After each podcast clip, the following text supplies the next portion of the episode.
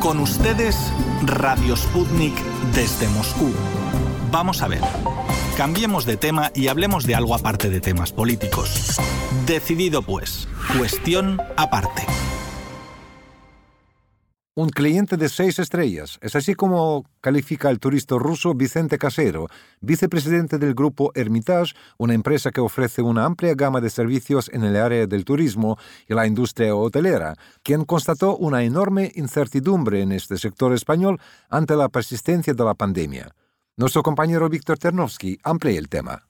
Así es, Víctor. Entrevisté al señor Casero ante los reclamos de la Agencia Catalana de Turismo, que pide soluciones para permitir cuanto antes la llegada de visitantes del gigante euroasiático. Algo que nos sorprende porque en 2019 llegaron a Cataluña más de 795 mil turistas rusos y generaron un gasto de más de 1.160 millones de euros, cifra que lo sitúa en el quinto mercado internacional que más ingresos deja en la comunidad. Pero vamos a escuchar al señor Vicente Caseiro. España tiene una enorme planta hotelera. España es un país que vive directa e indirectamente del turismo. Y lo que es cierto es que el mercado emisor más importante que tiene España, que es el inglés, por ahora no puede viajar.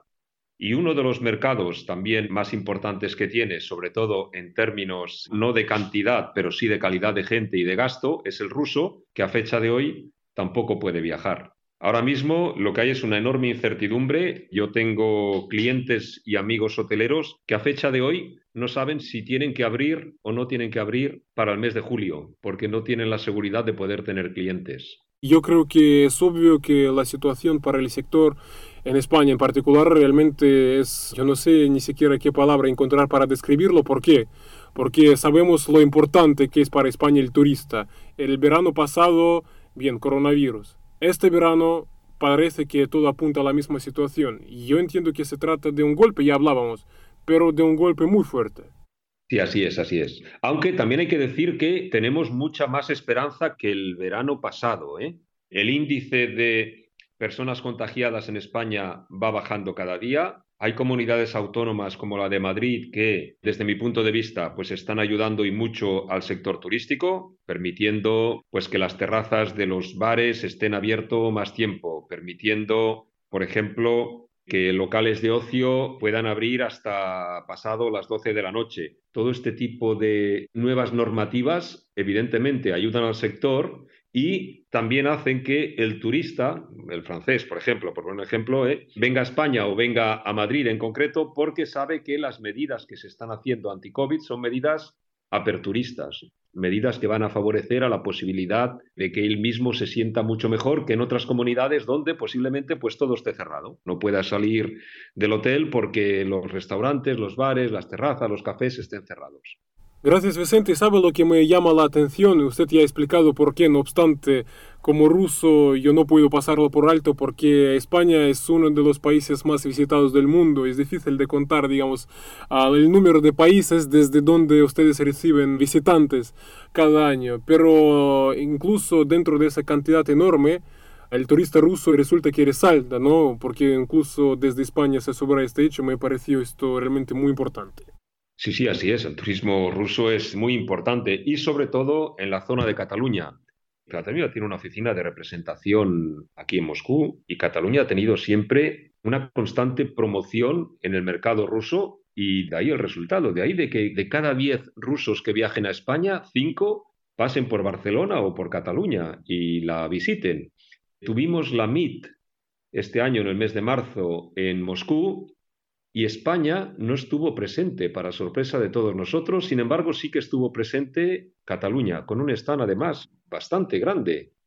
En los últimos meses, en el mes de, en lo que llevamos de año, lo que llevamos de año, ninguna comunidad autónoma ha venido a hacer ninguna promoción a Rusia, a la excepción de Turismo de Barcelona, que estuvieron aquí durante una semana promocionando Moscú y San Petersburgo con gran éxito y esto pues fue muy apreciado. Evidentemente esto luego tiene un resultado. Sí que es cierto también, y hay que decirlo, que durante lo que va de año la Oficina Española de Turismo ha hecho diversos actos, incluso mañana tiene un acto de presentación de tapas en Moscú, La Oficina Española de Turismo, con las limitaciones que puede haber a fecha de hoy, también ha hecho muchos y muy importantes actos en lo que va de año para que el turista y el agente de viajes y el profesional del turismo no se olvide de que España está dispuesta, en cuanto sea posible, a acoger a los rusos y acogerlos de la mejor manera posible. Sí, de hecho en Moscú no hace mucho hemos tenido una actividad donde vino una delegación que representa el turismo catalán y también ahí sí, aquí resaltaban la importancia del turista ruso porque también dijeron que se trata de un turista de calidad, justamente lo que ellos buscan, como explicaron.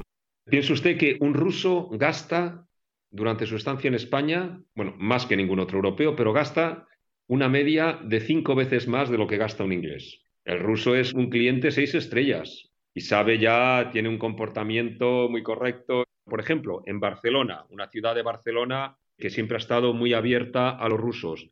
En Barcelona tenemos el Paseo de Gracia, que es un paseo fantástico con obras de Gaudí y es además algo muy, muy bonito, independientemente de que compres o no compres, ¿eh? pues por la arquitectura, porque tiene amplias aceras para pasear, etcétera, etcétera. Yo estoy seguro que casi la mitad de tiendas que existen en Paseo de Gracia no estarían abiertas si no existiese el mercado ruso, sobre todo las de muy alto nivel. Yo estoy convencido. Vicente, sería mi última pregunta. Yo creo que usted también respondía ya en otra entrevista. No obstante, usted como representante del sector y ustedes saben mejor, ustedes eh, obviamente que están pensando si en las medidas a adoptar para solucionar este problema que España no tiene los suficientes turistas ahora y además que no hay turistas rusos. Bien, entonces pasos a adoptar, pasos que ustedes aconsejarían a quienes son responsables de este tema.